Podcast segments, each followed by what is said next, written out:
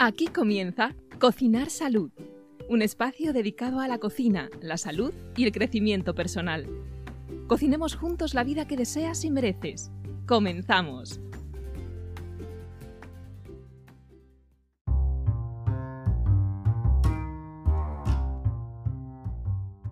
Hola cocineros y cocineras de salud, bienvenidos a un nuevo episodio de, Cocinar Salud, el podcast de Laura y Fer. Hoy no está Laura, hoy Laura Libra. Así que la entrevista eh, la voy a llevar a cabo yo. Yo voy a ser el conductor de la entrevista hoy, que hace muchos episodios que no entrevisto a nadie. Y tenemos, tengo la enorme suerte de tener aquí hoy a Pedro Gracia Feito. Pedro es eh, fisioterapeuta, psiconeuroinmunólogo, especialista en psicosomática clínica, coach personal, en fin, osteópata. ¿Qué más, Pedro? Hola, Pedro, ¿cómo estás? Hola, buenos días, Fer. Gracias por invitarme podcast. Y, diría que eh, como psicoinmunólogo, especialista en estrés, estás escribiendo un libro acerca del estrés, llevas un tiempo ya escribiéndolo, me consta. Sí, llevo, llevo años y no lo termino, no acabo de terminarlo. Tengo que hacer versiones reducidas. Bueno, porque el estrés es algo muy complejo. Más allá de lo que la gente conoce como el típico estrés mental o emocional, el estrés abarca un montón de cosas y eso vamos a hablar hoy y por eso imagino que te está costando tanto escribir el libro, por esa versión tan holística que tienes de la salud. Así que, bueno, eh, Pedro, ¿me he saltado algo acerca de tu formación? O, eh, bueno, no, kinesiología holística a lo mejor te faltaba y no sé, creo que nada más. Nada más. Esas son las más importantes. Y, nada, bueno, pues como dice Fer, pues eh, la forma que tengo yo de ver el estrés pues no es la típica pues que tenemos en mente, que, es el estrés pues, de tipo emocional, por el trabajo, por la falta de tiempo, por el, por el agobio y el ajetreo del día a día, sino pues, lo veo como algo más holístico, como ha dicho. Em, y para mí, pues cualquier agente eh, externo eh, o interno, que puede ser también pensamientos, eh, que, em, que, afecte al equilibrio interno, pues, pues se puede considerar, considerar que desencadena la respuesta de estrés. Eh, entonces pueden ser desde agentes químicos, desde agentes eh, microbianos, puede ser estar en compañía de una persona que no te gusta, eh, puede ser la comida, bueno, una mala comida, o podría, podría ser un estrés físico como puede ser una lesión, por ejemplo. o a nivel energético, las, ondas, por ejemplo, de los móviles, el 5G, el Wi-Fi, etc. Bueno, para que quede claro, hoy vamos a hablar acerca del estrés, por si no lo teníais claro, y de cómo afecta la salud. La primera pregunta que te quiero hacer, Pedro, es, ¿el estrés es bueno o es malo? Eh, el estrés yo creo que es, es, tu amigo, lo que pasa es que está mal entendido el estrés, lo que llamamos estrés, eh, lo entendemos como, como, ah, eh, como, los factores que nos, que nos sacan de nuestro, de nuestro equilibrio interno. Pero el estrés en realidad es una respuesta fisiológica, es decir, normal de nuestro cuerpo, que, es para responder a todos esos agentes que nos desestabilizan. Entonces esa respuesta se denomina respuesta de estrés y son los cambios que se producen en el cuerpo para volver al equilibrio. O sea que el estrés es un mecanismo, un mecanismo fisiológico para restaurar un equilibrio que en un momento dado eh, se pierde. Eso es. Y por lo tanto, tiene una función y es positiva. Eh, claro, sí, es positiva mientras ese estrés no sea demasiado fuerte, demasiado agudo y no, o no sea demasiado mantenido en el tiempo, que no sea un estrés crónico de baja intensidad que a la larga te pues agota tu, tu, capacidad para adaptarte a esos, a esos agentes estresantes, a esos cambios que está produciendo en tu organismo. O sea que el estrés es bueno, es una respuesta necesaria para nuestro organismo para restaurar el equilibrio, mientras ese estrés no se cronifique o no sea demasiado intenso o no haya una resolución por nuestra parte o por parte de, nuestro organismo que haga que esa respuesta del estrés se, perpetúe, ¿no? Esa perpetuación es lo que hace que enfermemos. Sí, eso es. Eh, digamos que estamos adaptados a responder ante un estrés agudo de corta duración a lo largo de la evolución. Y hoy en día, pues el estrés predominante pues es más bien de tipo crónico, mantenido el tiempo, como puede ser pues, un trabajo que no te satisface, una relación conflictiva, puede ser eh, una mala alimentación, o puede ser la exposición a toxinas de forma crónica, como los fármacos, eh, como he dicho antes, las ondas, pues, y es mucho más difícil adaptarte a, esos cambios porque, es, porque estás expuesto a ellos de forma mantenida, crónica. Entonces llegamos a, pues, podemos llegar al agotamiento más fácilmente que, que antes, claro. Antes se resolvía rápidamente el estrés agudo y volvías a la normalidad. ¿Y qué ha hecho que ese antes sea diferente al ahora? ¿Qué hace que, que eso se resolviese antes de una manera más normal y rápida a que ahora eh, sea más complicado que así sea? Mm. Pues, ¿qué ha hecho? Eh, bueno, yo creo que es la propia evolución del, pues, del hombre que busca la comodidad y al final pues, pues nos pasa factura de alguna manera. Eh, pues, en, pues, en el Paleolítico vivíamos de una forma más incómoda, digamos, pero, pero resolvíamos el problema y, o no, o moríamos y, seguíamos adelante. Hoy en día es como si no tuviéramos escapatoria. Eh, pues toda esa evolución nos ha llevado a ser más sedentarios, a, comer alimentos más procesados y pues a tener más máquinas a nuestro alrededor que, que, lo hacen todo, que emiten pues corrientes electromagnéticas, que eh, pues también hemos evolucionado a nivel de, salud eh, a través de la medicina, pero también estamos más expuestos a esos tóxicos eh, de las medicinas y, nos hemos vuelto, mm, yo creo, más, más débiles, más dependientes y con menos capacidad de adaptación. Vale, o sea, para que lo entienda y lo entienda la gente que nos oye, bajo tu punto de vista, la comodidad, el exceso de comodidad, el vivir en un entorno bien es cierto, muy distinto al que estábamos acostumbrados, diría yo más agresivo, eh, pero más cómodo, es el gran enemigo. ¿Esa comodidad es el enemigo? Eh, pues, pues, sí, porque, eh, por ejemplo, hoy en día nadie quiere sufrir. a, la mínima, a, la mínima molestia, si tenemos ansiedad, pues estamos recurriendo pues, al, pues a un ansiolítico al mínimo dolor, pues recurrimos a un, analgésico, por ejemplo. Eh, la mayor parte de la población es bastante sedentaria, eh, porque hacer ejercicio pues cuesta esfuerzo y cuesta, claro, eh, hay que ponerle ganas, hay que tener fuerza de voluntad. Y, bueno, a nadie le gusta pasar frío, entonces ponemos, tenemos la calefacción, a nadie le gusta pasar calor y tenemos el aire acondicionado, con lo cual no estamos cada vez estamos expuestos a menos incomodidades. Y, eso yo creo que merma, merma nuestra capacidad de, de ser robustos, de ser antifrágiles, como dice Taleb. Eh, y sí, claro, eso eh, pues al final pues nos pasa a factura, tenemos un sistema inmunitario más débil y, y una capacidad de respuesta pues eh, desconectada con la naturaleza propia que, que teníamos o que tenían nuestros ancestros. De ahí, Pedro, la corriente que existe ahora, bueno, no ahora, que ha venido eh, últimamente, eh, se ha puesto de moda de, exponerte al frío de manera puntual, de eh, estresar tu cuerpo a través del ejercicio de fuerza, de exponerte a retos. Es decir, todas esas cosas al final tienen un sentido evolutivo y nos hacen más fuerte, ¿verdad?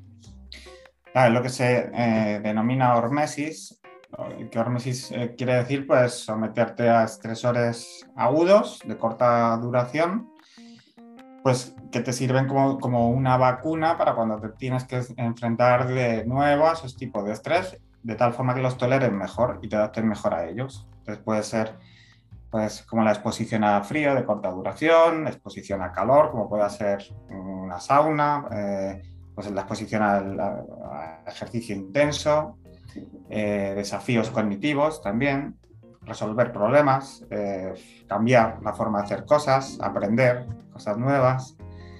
Y eh, exposición. Todo lo que son desafíos, pues te ayudan a, ser más fuerte o más, o más mm, con más capacidad de adaptación. Y exposición a los microbios, entiendo también, ¿no? Porque un entorno demasiado limpio igual nos debilita. Claro, hoy en día hay demasiada higiene pues, por ejemplo, ir al campo simplemente que te piquen bichos y rozarte con las plantas, caerte, hacerte una herida, eh, comerte algo que se te ha caído al suelo, simplemente soplándolo y ya está. Pues, pues también nos ayuda, claro, a, estar más protegidos contra esos agentes. Oye, has nombrado algunos por encima, ¿no? Eh, ¿Te atreverías a, nombrar eh, los distintos tipos de estresores que existen así en general? Has hablado del estrés emocional, ¿no? Sí, yo lo he dividido en, lo divido en cuatro partes, en cuatro campos, el campo emocional, el campo químico, eh, los estresores de tipo físico y, los estresores energéticos.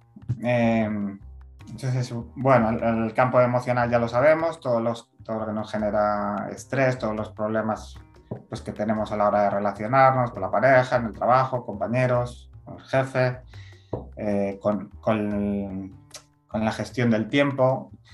Eh, pues bueno, esos ya son bien conocidos, o con el día a día, con el tráfico, o no llegar a fin de mes. Eh, pues esos serían agentes más que te desequilibran a nivel emocional, aunque luego está todo relacionado, pero bueno, porque luego hay respuestas químicas y físicas. Em, luego la parte física pues podría ser simplemente pues, eh, pues el, calor pues es un agente físico, el frío es un agente físico, las lesiones, los dolores, eh, podría ser un estresor físico y, mm, o una intervención quirúrgica. Eh, y luego a nivel energético pues, pues tenemos hoy en día de todo, tenemos Eh, tenemos ondas, tenemos el Wi-Fi, tenemos el, 5G, tenemos, eh, puede haber eh, radiación electromagnética o geopatías que llaman provenientes de la Tierra, de zonas que no son saludables para la salud. También agentes energéticos puede ser, por ejemplo, tener mal un diente, tener endodoncias, tener caries, afectan a nivel energético a través de del nervio trigémino afectan a otras partes del cuerpo. Tener desequilibrios en los meridianos de acupuntura porque eh, algún, órgano no funciona bien o como debe. Tener desequilibrios en chakras eh, o en nuestro campo electromagnético, eh, como llaman, pues el cuerpo sutil o el aura. Y luego, pues, cuál me falta a nivel químico, pues, pues tenemos fármacos, tenemos vacunas, tenemos toxinas, tenemos toxinas de la alimentación, tenemos toxinas de la industria agroalimentaria, tenemos pesticidas, herbicidas, tenemos conservantes, tenemos colorantes, tenemos metales pesados, eh, las amalgamas, ya no se ponen, pero antes se ponían. Tenemos metales pesados en el pescado, sobre todo el pescado grande. Eh, y a nivel químico, bueno, también se pueden eh, Mm, se podría decir que pues, las intolerancias alimenticias podrían ser un, estresor químico o, los, los, gérmenes, los microbios, los virus, los hongos, bacterias, parásitos, pues también se, consideraría como algo químico. Pero vamos, que luego entre estos campos pues existe una relación. Cuando uno se desequilibra, se desequilibra pues afecta a otro campo. Por ejemplo, si tú estás eh, con tensión emocional, pues te afecta a la tensión del cuello, por ejemplo esa tensión de cuello te produce dolor de cabeza, hace que apriete la mandíbula, te puede afectar a un diente, el diente producir un dolor a distancia y, así. O la amalgama eh, incluso podría tener interferencias con campos magnéticos, por ejemplo. Sí, de, todos estos cuatro campos que me nombras, a lo mejor el que más le puede costar a la gente entender es el energético. yo me gustaría que nos contases un ejemplo que me contaste un día que pueda ayudar a la gente a entender la importancia que tiene esto y la importancia que tuvo. Tú me contaste una vez cómo hacían los romanos para determinar dónde, dónde construir una, una, iglesia o un, o un, lugar de culto. Cuéntanos, ¿cómo hacían los romanos para, determinar cómo, dónde construir? Claro, en, realidad todos los templos o todas las iglesias eh, eh, no se han construido al azar porque les gustaba un sitio y ya está. Eh, antes analizaban, analizaban mucho el lugar, que tuviera unas características energéticas, que mm, fuera como una zona, un centro de poder, digamos, para a través de ahí pues, poder, digamos, dominar al, pueblo a través del discurso en las iglesias o en los templos. Em, los romanos, por ejemplo, eh, según he leído yo, eh, lo que hacían era, eh, pues cuando tenían elegido un sitio para, para construir un templo, pues dejaban pastar las ovejas en esa zona durante una temporada y luego lo que hacían era analizar el, el, hígado de esas ovejas a ver cómo estaba de sano, porque las geopatías, las radiaciones cosmotelúricas que se llaman, eh, vienen del espacio, rebotan en el núcleo de la Tierra y suben de nuevo a la superficie, pues hay zonas que son más dañinas que otras. Entonces, si las ovejas tenían el hígado afectado, pues quería decir que no era, que no era un sitio saludable, por ejemplo, para construir eh, zonas donde vivir, pero por ejemplo sí que podría ser apto para un templo, para una iglesia, para zonas eh, pues de poder, por ejemplo, porque estar durante un corto tiempo expuesto a ese tipo de energía sí que te empodera, sí que te, sí que te da energía, te, activa, te, hace que seas más elocuente, que tu mente esté más despierta, pero claro, mantenido, eh, mantenida esa exposición durante mucho tiempo, pues puede producir lo contrario. Podría producir eh, depresión, dolores, insomnio. Interesante. me, ha gustado mucho antes el, ciclo que has hecho con respecto a cómo un estrés en un momento puntual puede afectar al resto del cuerpo. Me gusta mucho esta forma de ver la salud porque mm, no aísla nada, sino que, mm, interconecta todo y busca eh, a través de esa interconexión el origen, eh, el, punto de origen, si es que existe, de la dolencia o de la enfermedad. Háblanos un poco más acerca de eso, Pedro. ¿Cómo, cómo observas tú eh, la enfermedad, ¿qué manera em, tienes tú de contemplar el síntoma y cómo se interrelaciona unas cosas con las otras? ¿O cómo tú lo, cómo tú lo ves o lo valoras? Sí, yo creo que ese es el, gran error de la medicina convencional, que es ver al, ser humano en partes, sin relacionar unas cosas con otras. Tú puedes eh, consultar para el mismo problema y verte tres médicos diferentes y cada uno decirte una cosa porque solo ve su apartado pues, de, el de digestivo, el neurólogo, el tal, cada uno solo ve su parte y no lo relaciona con otros síntomas que puede haber en otros sistemas del cuerpo. Y aunque bueno, ya está habiendo más tendencia a que haya bueno, eh, clínicas de medicina integrativa, medicina holística, que ya están, ya están empezando a funcionar un poco mejor. Y bueno, yo lo que, eh, pues lo que podría, no sé, podría ponerte un ejemplo pues, de una lesión, por ejemplo. Venga, dale.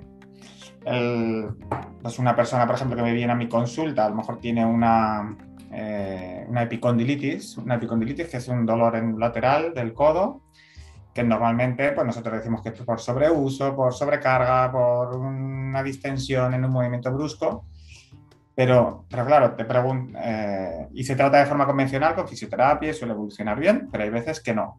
Y, y, claro, te pregunta por qué ahora te lesionas cuando llevas un montón de tiempo jugando, por qué justo en este momento te, lesionas. Entonces, el, pues esa zona del codo pues tiene que ver con, por ejemplo, con el meridiano de acupuntura de intestino grueso. Entonces te puedes preguntar si puede haber un desequilibrio en ese meridiano de acupuntura, eh, en, ese, eh, en ese órgano, perdón. Y entonces, pues, hago preguntas al paciente, le pregunto, pues, cómo va al baño y, bueno, pues, si tiene estreñimiento, si tiene heces sueltas, si tiene hinchazón abdominal. Y bueno, y a partir de ahí, pues, cómo son sus digestiones. Y normalmente, pues, suele haber eh, afectación a ese nivel. Entonces, pero el intestino grueso también tiene que ver con el cerebro. Entonces, si eh, hay una relación bidireccional entre cerebro e intestino, el intestino podría estar mal porque esa persona come mal o porque ha tomado fármacos o porque ha tomado antibióticos que le han dañado a la flora, pero también puede estar mal porque tiene estrés emocional. Entonces, pues, vienes con un dolor de codo, pero a lo mejor la causa puede ser, puede haber un componente químico intestinal, puede haber un componente emocional puede haber un componente energético por el meridiano de acupuntura que, del intestino grueso que he mencionado antes, que puede estar en desequilibrio. Y eh, luego también esa zona pues, podría tener que ver con eh, la quinta sexta cervical, que es de donde salen los nervios que, van, que controlan los músculos del antebrazo y se insertan en el codo. Que eso podría ser pues, una causa física. Eh, entonces, Claro, ver solo una tendinitis y tratarlo solo como una tendinitis a mí me parece muy simplista. hay que ver todas las relaciones que pueda tener, el, pueda haber dentro del organismo, todos los síntomas que tenga esa persona, intentar relacionarlos, intentar abordarlos desde el punto de vista pues, de mejorar la nutrición, de manipular esa vértebra que está mal, de tratar esa meridiana de acupuntura, eh, de repoblar esa flora intestinal, aparte de tratar la lesión, pues como, hacemos en fisioterapia, por ejemplo. Claro, porque atendiendo a lo que decías al principio, de que el estrés eh, eh, lo que hace es desequilibrar el cuerpo, tú lo que haces con tu intervención es de alguna forma encontrar el origen de ese desequilibrio y tratar de equilibrar todas las partes que se hayan podido desequilibrar. Estás interviniendo como en un montón de apartados y estás buscando como restaurar ese equilibrio general del organismo eh, atendiendo el síntoma concreto, atendiendo el síntoma y buscando con, una labor casi de detective, ¿no? Buscando el origen de, todo ese desequilibrio, es decir, en qué momento te desequilibraste y qué fue la causa para que te desequilibrases. Y a partir de ahí, restaurar todo ese equilibrio, ¿no? Pero si no encuentras el origen, es complicado. Sí, a veces, a veces es complicado saber cuál fue el origen, si fue primero la parte emocional, si fue primero la parte química, si fue la parte energética. Eh, pero bueno, eh, por lo menos sabes que hay varios campos afectados, influye sobre todos ellos. Por ejemplo, a través de kinesiología holística, pues tenemos la suerte de que sí que podemos, sí que se puede testar qué es prioritario. Entonces, puedo preguntar si la parte emocional es prioritaria, si la parte intestinal es prioritaria. Eh, y entonces, pues muchas veces al resolver una parte, uno de los campos, por ejemplo el campo emocional, pues se resuelve el campo químico o, al revés. Em, pero, pero claro, eso yo lo, hago a través de la kinesiología, a través del, interrogatorio muy difícil saber qué empezó primero.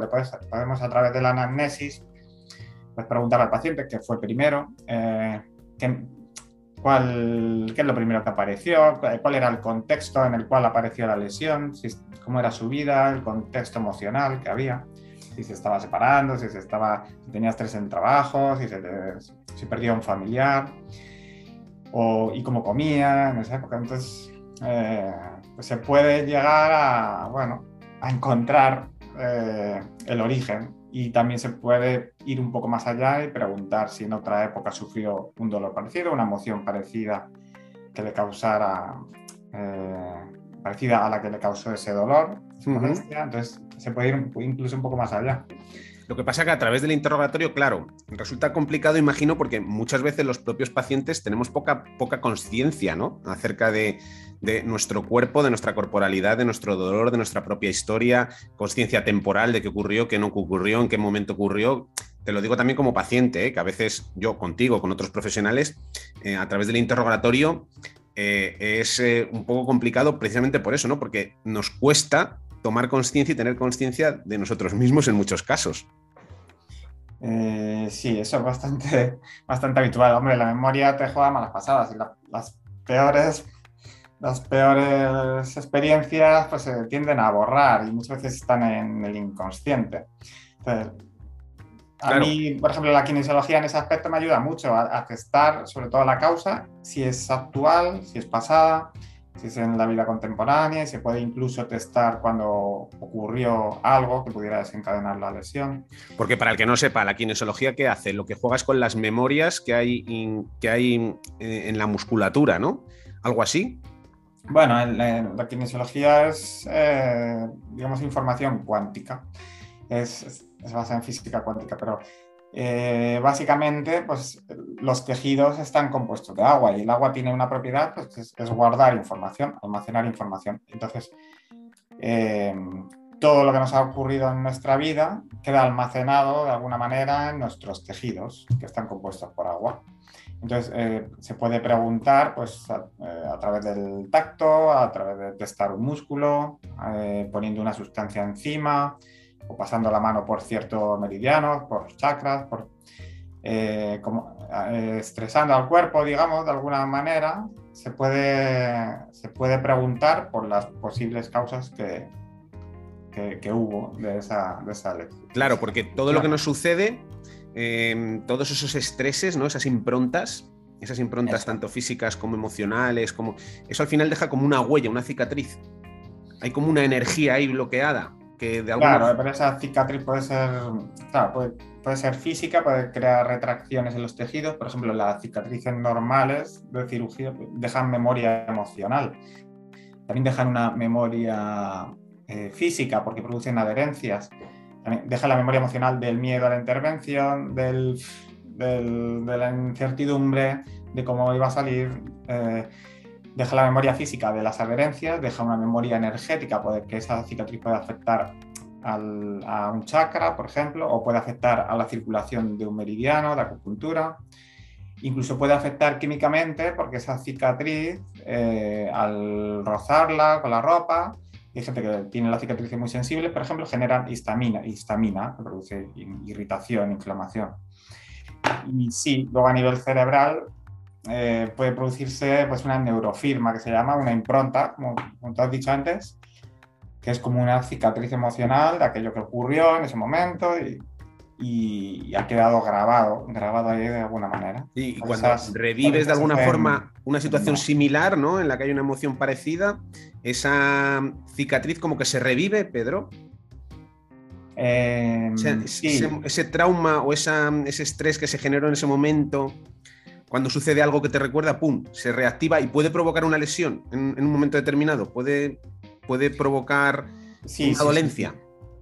Sí, eh, hay, existen ciclos biológicos celulares memorizados, digamos, y cada cierto tiempo eh, algo que nos ocurrió en el pasado puede, eh, puede sensibilizarnos. Si ocurrió en una fecha, en una época determinada, por ejemplo, tuviste un pequeño trauma emocional, un conflicto emocional en febrero del año 90, pues, en, pues todos los años... Eh, todos los años, en el mes de febrero, puedes, tu sistema inmunitario, digamos, que, está como más débil o es más propenso a, pues, a lesionarse, a sufrir alguna decaída emocional o, o sí, de, a debilitarse energéticamente. Wow. Eh, pueden, claro, puede, predispone, esos ciclos biológicos eh, predisponen a que se repitan cada cierto tiempo, cumplen unos,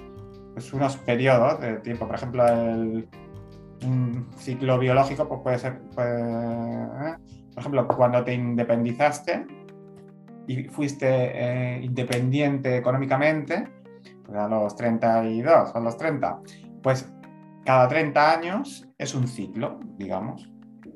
Pues, por ejemplo, si a, o si a los 15 tuviste un, eh, tuviste un, una pérdida de tu abuelo, por ejemplo, eh, pues cada 15 años puede puede, puede presentarse algo parecido, una pérdida.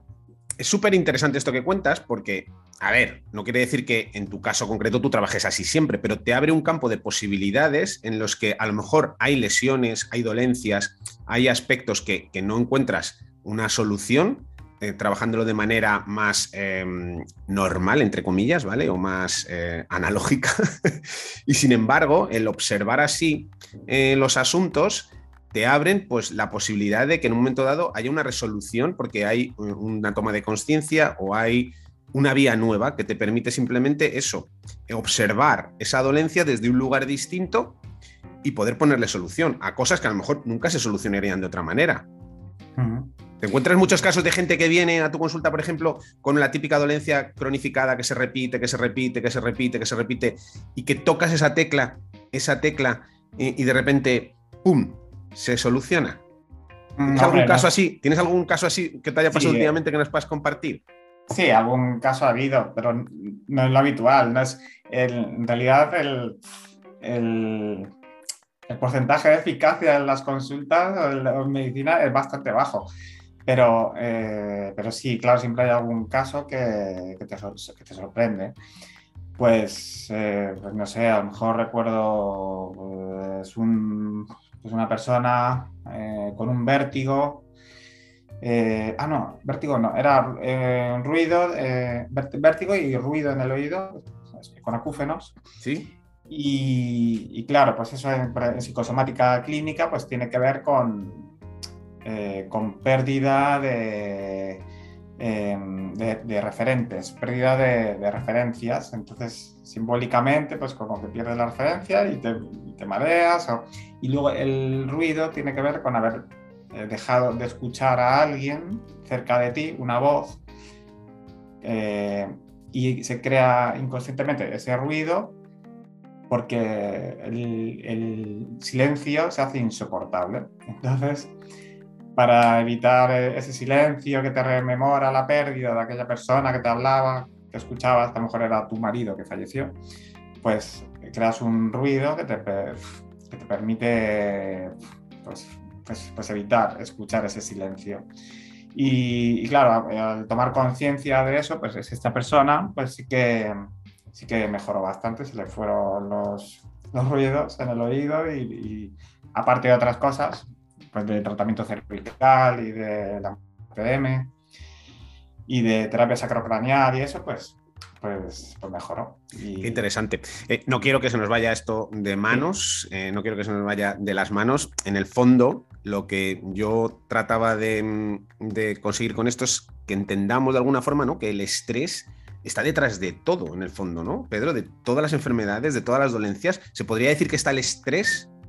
Sí, yo, creo que, eh, como digo en el libro que estoy escribiendo, el libro interminable, pues creo que el estrés, en realidad, si lo vemos desde, este punto de vista holístico, químico, eh, emocional, energético, físico, incluso espiritual, pues yo creo que el estrés, eh, desde ese punto de vista, es la causa de todas las enfermedades sea, es eh, tu capacidad de adaptación es lo que, lo que va a hacer, o según te expongas a esos agentes, pues, es lo que va a determinar si enfermas o no.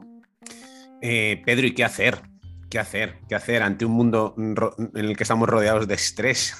¿Qué hacer? Pues en cada campo se, podría, se puede intervenir, aunque hay muchas cosas que no podemos controlar. Pues por ejemplo, dentro del... En el campo emocional, por ejemplo, en el campo emocional, ¿qué hacer para conseguir mitigar ese estrés? Hombre, en el campo emocional, pues... Hombre, para empezar, la meditación, pues se ha demostrado que calma bastante la ansiedad, que viene muy bien para la depresión, que te ayuda a estar en el aquí y en el ahora. Cuando estás en el aquí y en el ahora estás más presente, tienes más conciencia no estás en el futuro, que te genera miedo y que te genera ansiedad, y no estás en el pasado, que te puede generar tristeza. Em, pues eso podría ser una, buena herramienta, practicarlo todos los días, aunque fuera cinco minutos. Y, si no se sabe, pues bueno, hay muchos vídeos en YouTube que te guían incluso en la meditación.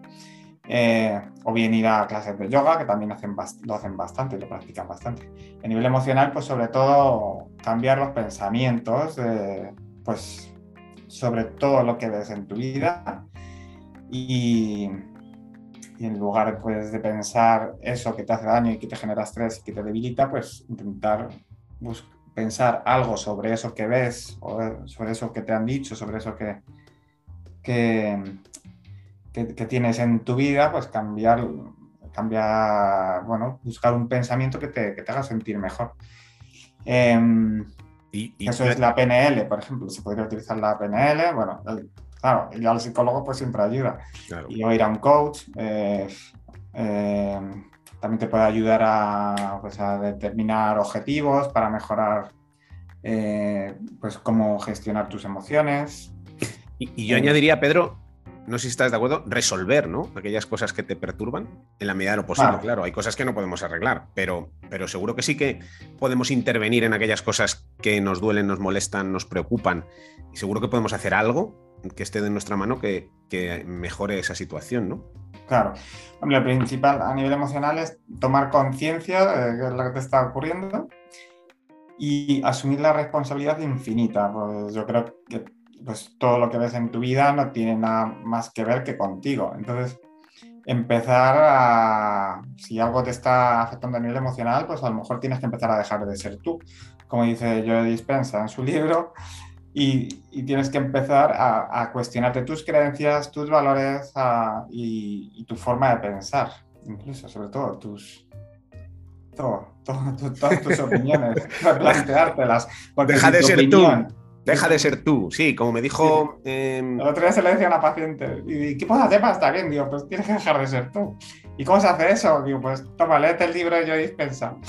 Y nada, digo, pues eso, cambiar todos esos pensamientos que tienes, toda esa rabia, pues que me estás contando, pues pensar, pues sí. cambiar lo que piensas. Yo se lo explico a la gente, le hago la, utilizo la, la, metáfora de las gafas, ¿no? Nosotros estamos acostumbrados a ver la vida con unas gafas, siempre la hemos visto con esas gafas y desde esas gafas pues generamos pensamientos, tomamos decisiones y vivimos la vida a través de esas gafas que siempre hemos llevado. Pues se trata simplemente de mm, cambiar las gafas, a lo mejor ponerte un ratito durante el día otras gafas diferentes que te permitan observar tu realidad, aunque sea unos minutos simplemente, de manera diferente, porque desde ese otro sitio, aunque te las pongas 15 minutos, eh, te va a permitir tomar conciencia de cosas completamente distintas y por lo tanto tener pensamientos completamente distintos, tener alternativas mm, distintas y, observarte a ti mismo, a ti mismo, sobre todo a ti mismo, de manera distinta, ¿no? Y eso genera una realidad distinta. Claro, sobre todo pensar cómo soy yo que me viene todo esto. ¿Cómo me comporto yo? ¿Cómo hablo yo? ¿Cómo me, cómo me hablo? que, me, que me está mostrando todo esto en mi vida. Entonces, a, a partir de ahí, Claro, porque eso es, esas cosas. eso es lo que decías tú, ¿no? Recuperar el poder infinito que tenemos para crear nuestra realidad. Porque yo me encuentro muchas veces, me he encontrado muchas veces en la situación de eh, pensar que yo no tengo ninguna responsabilidad acerca de lo que me pasa, que tiene la culpa el gobierno, eh, mi pareja, mis padres, eh, el, el, centro de trabajo. Y claro, cuando tú vives desde ese lugar en el que tú no tienes ninguna responsabilidad de nada, por lo tanto no tienes ninguna capacidad de acción ni ninguna capacidad de cambiar nada, es muy jodido. Control. Eso es lo que control de, de, control externo, ¿no? Totalmente. Es decir, yo no puedo hacer nada y eso es el origen de la depresión. Yo es que no puedo hacer nada sobre mi vida, entonces estoy vendido completamente. Y cuando cambias, ¿no? Esa forma de pensar, dices, no, no, vale, sí, pues igual yo no puedo hacer nada para cambiar el gobierno, pero a lo mejor sí puedo hacer algo y algo habrá de mi mano que me permita generar cambios en mi vida. Hmm. Mi vida, ¿no? Y dejar de echar la culpa a los demás. Sí, bien, tomártelo de otra, de otra manera, claro. Nada, sí. Eso es asumir la, responsabilidad total sobre, sobre, sobre, todo lo que hay. Todo lo que te rechina, pues está diciendo qué es lo que te tienes que trabajar. Bueno, Pedro, vamos a avanzar. En el aspecto eh, físico, el estrés físico, ¿qué podríamos hacer para mitigar ese estrés físico? Va, ¿qué se te ocurre? Eh, a nivel físico, pues, eh, pues eh, digamos, hacerte más fuerte. Hoy en día eh, la estrategia más, que más influencia tiene en todos los campos, de en, todos los ámbitos de la salud, es el ejercicio. Eh, si quieres estar más fuerte a nivel físico, pues, pues nada, ejercicio, el que más te guste, como si es danza, como si es crossfit, como si es levantamiento de pesas, correr, la bici, lo que sea. Pero, pero hay que moverse. Y, luego pues exponerte a, a, esos agentes físicos que hemos dicho antes, hacer eh, hormesis, que es la exponerte, pues aparte del esfuerzo, pues exponerte al calor, exponerte al frío de forma temporal, bañarte en un río helado, eh, pues, pues eso, darte saunas, eh, pasar hambre, eh, hacer algún ayuno intermitente, por ejemplo. Hacer cosas que te incomodan y exponerte a los bichos, a las, rozaduras, a las plantas, rebozarte con la arena, mancharte. Eh, Buscar un poquito de incomodidad, ¿no? En tu vida. Sí. Buscar un poquito de incomodidad. Aquellas cosas. Y levantarte también cuando estás mucho tiempo sentado, pues cada hora puedes levantarte cinco minutos, moverte un poquito. Vale. ok. En el aspecto energético, Pedro, ¿cómo, cómo, cómo mitigar, cómo reducir ese estrés energético? En el aspecto energético, pues digamos que también se podría utilizar la meditación. Y ahí, bueno, es un poco más complicado hacerlo uno, pero sí que se puede hacer pues también meditaciones guiadas para equilibrar, que te equilibren los chakras, por ejemplo, o para limpiar el campo energético, o, o simplemente puedes salir por la mañana y, y visualizarte, hacer visualizaciones de después de una cúpula de color violeta, por ejemplo, que te protege de todo lo negativo.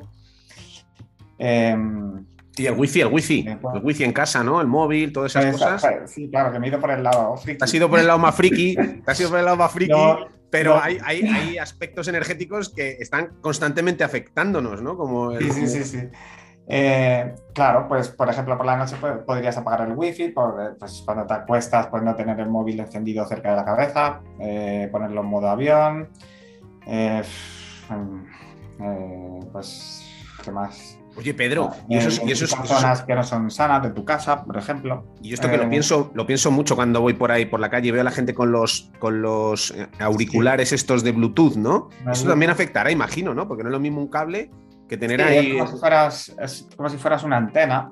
Tu cabeza se convierte en una antena y estás recibiendo pues, ondas de Bluetooth que son de baja intensidad, pero cuando lo haces a largo plazo, de forma mantenida, mucho tiempo, pues, pues sí que puede, claro, que puede afectar a las ondas cerebrales. Ya. Eso también a nivel energético puede no exponerse a luces intensa, intensas antes de irse a la cama, por ejemplo, que pueden afectar al sueño. Ya. También a las pantallas. Guay. Y, y, a ver, el aspecto químico. Venga, el aspecto químico, ¿qué podemos hacer? El aspecto químico, pues la nutrición es básica y que bueno, que ahí pues, pues ya sabemos que hay que comer pues, pues más verduras, eh, hay que comer alimentos de, alto valor biológico, es decir, que contengan una gran cantidad de nutrientes, que entre ellos pues están las verduras, la fruta, la carne, el pescado y los huevos. Y luego a partir de ahí semillas y frutos secos y evitar, pues, pues sobre todo las harinas refinadas, eh, el gluten, pues se sabe que daña mucosas, eso va a debilitar tu sistema inmunitario. Y, y luego, pues evitar en los alimentos los conservantes, los colorantes, eh, pues todo lo que son aditivos, sobre todo los que son dañinos. Por ejemplo, hay alguna aplicación que te ayuda, Ingrid, por ejemplo, te ayuda a, a identificar eh, conservantes que puedan ser malos para la salud. Y luego, pues... Eh, y con respecto, perdona que te corte, con respecto a la comida, eh, ¿comida ecológica, biológica, sí o no? ¿Ayuda, no ayuda? Bueno, yo ecológico no, tampoco creo que haga falta, simplemente pues con que no lleve conservantes, colorantes. Si tienes la posibilidad de comer ecológico, porque te lo puedes permitir, pues estupendo. Pero eh, pero es que hoy en día, por ejemplo, carne es prácticamente imposible que no lleve alguna hormona, que no lleve antibióticos, entonces pues dentro de, la carne, pues elegir las piezas más magras, que tengan menos grasa. Eh, si hay, si puedes cerdo ibérico, pues mejor a, cerdo blanco. Eh, si puedes un, pollo campero, pues mejor que un pollo normal, porque va a llevar menos hormonas. por ejemplo, con los pescados, pues mejor pescado eh, pequeño, salvaje y azul. Azul porque tiene más omega 3, pequeño porque tiene menos eh, metales pesados y salvaje porque ha comido lo que tenía que comer y porque se ha movido más. Entonces la concentración de omega 3 pues será mayor y no llevará, llevará menos toxinas, las que tenga el mar. Que no son pocas, yo creo. claro. Y bueno, eh, ¿y qué más a nivel de nutrición? Pues claro, evitar el azúcar, que ya está de más decirlo, y, y bueno, y aprender a, cocinar, aprender a comprar mirando los ingredientes muy bien, no quedarse con el titular del producto, sino más bien mirar los ingredientes, porque ahí es donde está la trampa. Y, y si hay algo de algo, alguna palabreja que no conozcas, pues, pues evitarla y ya está. Bueno, eso es, así, así, es como quería yo terminar un poco, porque claro, estamos en un podcast en el que hablamos de cocina y salud, ¿no? y la pregunta que te quiere lanzar es, para defender el uso de la cocina y defender que cocinemos nuestros propios alimentos, ¿de qué manera cocinar nuestra propia comida nos ayuda a evitar focos de estrés? Pedro, a ver qué se te ocurre. Va. ¿De qué manera cocinar nuestra propia comida? Pues, hombre, lo primero eligiendo bien los alimentos. Eh, hay alimentos, por eh, hay nutrientes que, que, se sabe que son nutrientes cerebrales y mejoran nuestra, eh, pues nuestra capacidad cognitiva, nuestra capacidad de adaptación a nivel sobre todo emocional y a, la hora de producir neurotransmisores, de estar más tranquilo, de no tener cambio de humor. Por ejemplo, son la, pues, vitamina B, todo el complejo B, el magnesio, la vitamina D, el zinc, pues todos estos alimentos, eh, o el yodo, em, o, el omega 3, por ejemplo, pues todos estos alimentos están en, el, en el pescado, están en las verduras, están en, las semillas, la fruta, los frutos secos, la carne. Em, entonces, eh, la combinación de, pues, de, esos alimentos, pues, pues va a reducir el estrés. Por ejemplo, todos los aminoácidos de la carne o del, pescado o de los huevos, pues contribuyen a producir neurotransmisores como la, el GABA, como la, eh, como la serotonina, la, dopamina, pues necesitan eh, de esos nutrientes, tanto vitaminas como minerales como aminoácidos. Entonces, esos neurotransmisores son los que determinan tu comportamiento que estés equilibrado a nivel emocional, que no tengas ansiedad, que no tengas depresión, que estés motivado, o sea, que, estés, pues, que no tengas esos cambios de humor. O sea, que cocinar implica la, una buena, una correcta selección de alimentos, eh, un tratamiento, un, un, tratamiento adecuado de esos alimentos, porque claro, habrá también micronutrientes y nutrientes que responderán de una manera o de otra dependiendo de cómo sean cocinados, imagino, ¿no? Pues no será lo mismo unas sardinas enlatadas que, que son sometidas a unas altas temperaturas y unos procesos que a lo mejor una sardina natural que en un momento dado ni siquiera la cocinas y la marinas y eso eh, hace que no se oxiden eh, los, eh, los, aceites, las, la grasa de la propia sardina y que esté más disponible y que, y que, aporte mucho más al organismo, por ejemplo, se me ocurre, ¿no? Como, como claro. Hombre, la verdura pues se sabe que cuanto más al dente, pues más vitaminas tendrá, más minerales. Eh, pues si se puede hacer al vapor, pues estupendo. Y, y, el pescado, pues igual, si se puede hacer a baja temperatura, pues mejor. Eh, porque claro, las grasas omega 3 pues se queman fácilmente y pierden, pierden pues, sus beneficios. Mm. Y, y, bueno, pues y la carne pues igual, si la quemas pues producen dioxinas que pueden ser cancerígenas eh, entonces, claro, eh, se puede comer guisada y cocinada a fuego lento y si lo haces a la plancha, pues, pues eso, quemándolo lo menos posible. Y, bueno, a, Y a nivel emocional también, eh, quiero decir, antes hablabas de la meditación, del mindfulness, ¿no? Como una herramienta para controlar nuestras emociones o aprender a manejarlas o a minimizar. Entiendo que cocinar también aporta eso, ¿no? Aporta un espacio, un entorno en el que estar conectado contigo mismo, con una intención, con un autocuidado, ¿no? Y de alguna forma eso... Mm, claro, cocinar, si no te lo tomas como una obligación, sino que te lo tomas como un acto de amor, como dices tú, eh, pues, pues puede ser un momento bonito de estar enfocado en algo concreto, pues, pues como hacer mindfulness y pues cortando esas verduras, cortando esa carne, cortando esos alimentos y estás poniendo toda la atención, estás poniendo todo el cariño. Y, y, cuando estás enfocado en algo pues dejas de estar pensando en los problemas en el futuro, en, el, en, lo que tienes que hacer. Y, y además se puede, se puede hacer en, en, compañía, tomándote una copa de vino con tu pareja, hablando de cosas del día a día tranquilamente y luego a la hora de, de, comer ese, ese, alimento, pues sabes que lo has hecho tú, que lo has hecho de la mejor manera posible. Es una demostración de autoestima, porque te estás mimando a ti mismo a la hora de comprar los alimentos. Yo compro lo mejor para mí porque me quiero, cocino de la mejor manera para mí porque quiero lo mejor para mí y lo más sano posible y como tranquilamente para digerir bien esos nutrientes, esos alimentos, ensalivarlos bien, masticarlos bien, disfrutar esa textura, ese olor. Eh, se puede hacer pues, ese mindfulness a la, a la hora de comer y, y, es, y, es, una forma de, pues eso, de quererse a uno, a uno mismo y, de disfrutar, que es un, claro, un placer. Genial, un placer es tenerte aquí, Pedro, un placer es que nos hayas compartido eh, tu experiencia eh, clínica eh, con tus pacientes y la forma en la que trabajas. Por cierto, yo sé que tú estás escribiendo un libro infinito acerca del estrés, pero también sé que tienes un pequeño libro que se llama Los siete pilares de la salud, ¿no? Que es gratuito. Los cuatro. Los cuatro, cuatro, cuatro, cuatro. Faltan tres, faltan tres. cuatro pilares de la salud. Son siete, sí, así que no acabo en la vida. No te estreses, Pedro, no te estreses. bueno, dejaré el enlace para los que quieran em, hacerse con ese libro, en el que profundizas un poco más en todo esto que hemos estado hablando. Y los que sois de Madrid y queréis que Pedro os eche un vistazo porque tenéis alguna dolencia, alguna, algún problema, eh, os dejaré también la manera de conectar o contactar con él, por si os apetece. Mm, es un espectáculo, yo os lo digo yo, yo todo el mundo que mando con Pedro eh, les explota el cerebro, les explota la cabeza porque te crees que vas al fisioterapeuta y cuando sales de allí dices, madre mía, ¿dónde he estado? Pero es súper.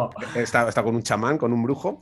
Pero bueno, es muy curioso y sobre todo yo se lo recomiendo a la gente que eso, que tiene una dolencia que no mejora, no mejora, no mejora, no mejora. Digo, pues vete con este tipo que igual eh, te pone unas gafas, unas gafas distintas y, observas algo diferente.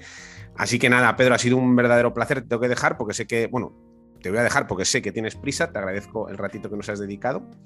Así que, ¿quieres cerrar con algo con respecto al estrés? Eh, no, bueno, el libro que se lo pueden descargar gratis en la página web, si quieren. Si lo sí, quieren dejaré el enlace. físico ya lo tienen que comprar. Vale. Y, nada, que pues nada, que espero que todo el mundo empiece a tomar conciencia y responsabilidad infinita sobre lo que ocurre en su vida, a través del cuidado de uno mismo y del amor a uno mismo.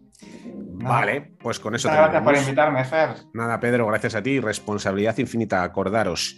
Nos vemos en el próximo episodio, ya sí con Laura, y comentaremos ahí un poquito qué nos ha parecido esta entrevista, como hacemos siempre, y daremos nuestro punto de vista. Os vamos a confesar qué es lo que nos estresa profundamente a cada uno de nosotros, porque compartirlo y tomar conciencia de ello también nos ayuda a mejorarlo. Así que nada, Pedro, un placer, un abrazo muy grande, y nos vemos en el próximo programa. Chao. Chao, Fer.